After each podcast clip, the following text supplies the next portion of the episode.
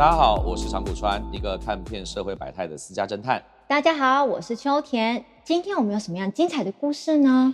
今天呢，这个故事它的主题啊，叫做“你的孩子不是你的孩子”。正如推理小说家雷蒙钱德勒说的：“世界上没有一个陷阱像你自己设下的陷阱那样的害人。”这让我想起之前的一个案件，绝对是这句话的经典。那一天呐，下着大雨。没有预约的夫妻两人呐，从午后倾盆大雨中走进我们事务所。一进来呀，这个雨伞上面的水都还没甩干，这个太太 Jessica 马上就抓着老公的衣领，冲着我们柜台小姐大叫：“我的老公被小三告了，我要找专业的律师。”这个时候啊，就开始喋喋不休的抱怨小三各种荒唐的行径，声音大到啊，整个办公室不注意到他都不行。正巧我跟另外一个调查员啊，在外头办案件，看到这个杰西卡无理取闹的态度，我只能告诉他太太，这是我们的柜台小姐，她是不会办案的。这时候啊，他才注意到他自己的行为有多么的引人注目，有多么的没有礼貌。但是我也看出他并不打算就此住口。我看这个状况不对，在他还没有发飙之前呢，我就安抚他，我说这样吧，杰西卡，我是负责人长谷川，正好我现在有空。不然您进来坐坐，把这个故事的始末啊，从头到尾的告诉我。说真的，这个客户真的不好对付。一进办公室啊，我马上请助理准备两杯热咖啡，想帮他们暖暖身子。但这个时候啊，杰西卡反而开始给我冷若冰霜，完全不想讲话。我只有看向她的丈夫黄老板，我说：“请问有什么地方是我可以效劳的吗？”嘿嘿，没人说话。黄老板呐，就像他老婆的随从一样，从一进门呐就跪在他老婆身后，一句话都不敢说。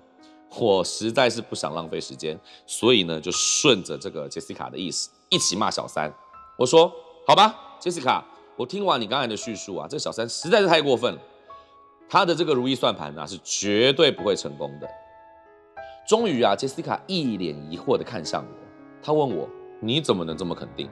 我说：“首先，我根据你刚刚的推论，你的老公出轨之后啊，小三仗着生下你老公的子女，所以开口跟你们两个人要了大笔的抚养金，对吗？”啊，也太荒谬了吧！那接下来呢？然后呢？结果啊，他冷冷的说：“哼，还不止嘞，他还要一栋两千万的房子，还有一辆一百万的进口车。”这个时候，一直闷不作声的黄老板终于开口了。因为疫情，我们根本没有这么多钱。杰西卡瞪了一下老公，好像又要骂人。我只好赶快打岔：“杰西卡，赶快把故事告诉我，我们长谷川事务所一定替你解决问题。”太太呢又瞪了老公一眼，这才终于谈起整个故事的来龙去脉。原来啊，黄老板的身家背景还不错，大有来头，算是有头有脸的人物。黄老板大学毕业之后呢，跟杰西卡两个人爱情长跑。好不容易论及婚嫁，一起进入家族企业里面工作，在一流大学毕业的黄老板啊，很快就在职场上展现他的才能，并获得爸爸的认同。没多久啊，就担任公司的高阶主管。然而，这个得来不易的机会啊，却变成了一切悲剧的起源。哎，是啊，这种案件我看多了。有些男人成功之后，不是被权力冲昏头。就是发觉一路陪他走来的妻子一点都不可爱，真是太过分。秋田，你说对了，古今中外啊，多少这种故事啊，都是男人功成名就之后啊，背叛老婆，成为负心汉，这就是现代的陈世美。年轻气盛啊，又获得大权的黄老板，开始流连酒店，各种纸醉金迷的生活都开始了。只不过他对酒店里面那些女人啊，通通看不上眼，偏偏。他看上了公司里面最重要的位置，那就是财务的会计。他们开始私下交往数个月，终于东窗事发。Jessica 发现之后非常生气，决定要用通奸罪来告他们。这皇家啊，开始一连串的事情鸡飞狗跳，真的是活该，背着老婆乱搞。那后来怎么样呢？偏偏啊，结婚多年的两人啊，膝下无子。这时候，小三挺着个大肚子，理直气壮地向皇家索要抚养费。后来怎么样呢？想当然啦，渴望抱孙、抱孙心切的爷爷，为了顾全家族的名声，决定低调地解决这件事情。爷爷啊，最后同意小三提出的要求，只要你不要再闹事，离开我儿子，离开公司，我就不对你提告，甚至啊，还同意支付他每个月五万块的抚养费。原本我以为这样就够了，哪知道小三还加码要求一栋市值两千万的房子，还有一辆价值一百万以上的进口车。说到这里，秋田，你也知道问题出在哪了吧？呃，黄老板因为疫情影响，收入大不如前，小三又不断的向他讨要财产，最后夫妻又因为这件事陈年往事大吵一番。没错，因为疫情的关系啊，黄老板这段时间一直欠他抚养费，小三最后受不了啦，抓狂啦，让他们夫妻两人啊一次把所有欠的抚养费通通还清，包含车子跟房子哦。他们一离开，我就联络王律师讨论一下这次的案件。哎，秋田，你知道吗？其实抚养费不是任由小三漫天喊价，哎，抚养这件事情啊，法院会依照每个县市的年度国民生活水平，按照当地必须的生活开支来做判断。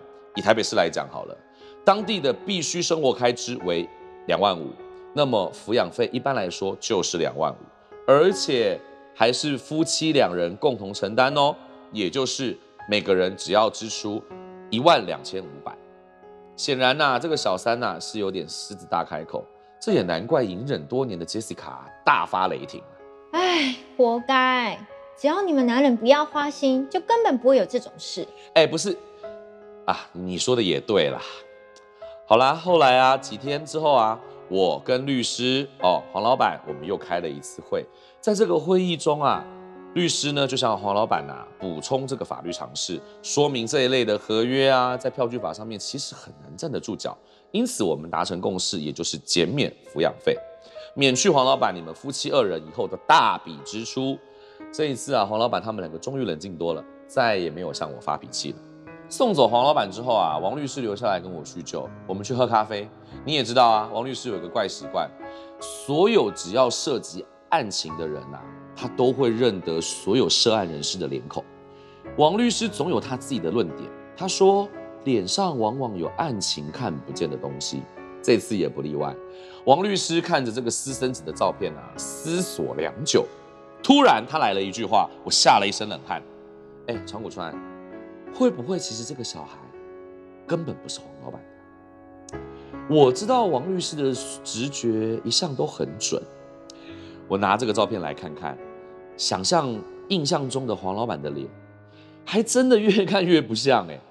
我当下决定，马上叫我的调查员去给我找私生子用过的餐具，我要有附着口水的吸管或是餐具。哦，我懂了，原来那私生子根本不像王老板生的小孩，也就是说，不是他的种。有可能不是他的种，不过这次你还真的说对了。当我啊把这个想法向王老板说的时候啊，他的反应却大出我所料。他超级冷静的跟我约了一次碰面，这次杰西卡没有出席。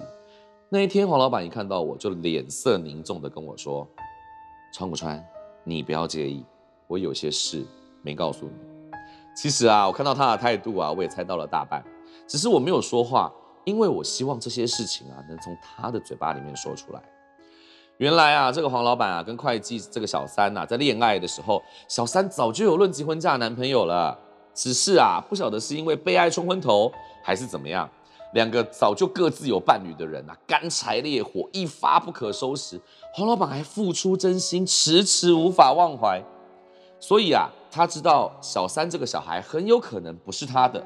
他却仍然答应支付他抚养费，甚至还答应给他两千万的房子，还有一百万的进口车，也太夸张了。所以王老板早就知道了，还瞒着老婆养别人家的小孩。哎，就是这样啊。那天呢，我就问黄老板，事到如今，你干嘛又旧事重提啊？黄老板呢，一反常态，一开始啊，看到我那个怯怯懦懦的表情啊，完全不见了，非常潇洒的跟我讲，既然被发现了，我反而松一口气。这件事情啊，困扰我好多年。我对不起杰西卡，但我又想要用这种很蠢的方式照顾那个小三。我终究是要向杰西卡坦白这一切。我啊，拍拍他的肩膀，我告诉他，人呐都是会犯错的。那后来呢？黄老板有跟他老婆说实话吗？有。后来黄老板向杰西卡说明这件事情，杰西卡一样大发雷霆，再也没有来过我们事务所。接下来的事情呢，完全都让黄老板一个人自己办。我们呢也遵循他的意愿，请法院做了亲子鉴定，果然他不是小孩的父亲。这么一来，当然你就不用付什么抚养费，更不要说什么豪宅名车了啦。再怎么说啊，诚实还是最重要的。说回这个案子。其实他们本来还可以向小三提起诈欺罪的告诉，只不过啊，在黄老板的阻止下，终究没有这么做。只不过接下来小三的日子也不好过，因为啊，他要把这些年呐诓骗的抚养费通通都还给黄老板。毕竟一开始孩子就不是他的。正如雷蒙钱德勒啊，在他的著作《漫长的告别》里面说到的那句话：“替别人设下的陷阱，何尝不是替自己设下的？”小三利用小孩要房产、要财产、要车子、要抚养费，最终都会一无所获。黄老板，你因为一时的昏头，隐瞒真相，导致家庭纷争差点破裂，这不正应验了那句话吗？诚实才是面对所有事情的基本原则。如果小三诚实的告知小孩的身份，黄老板说破这件事情，这一切的发展会不会有所不同？尽管这一切听起来非常令人感慨。但是还原事实、揭开谜底，不正是给予诚实再一次机会的最好方式吗？我是长谷川，我是秋田，我们下次见。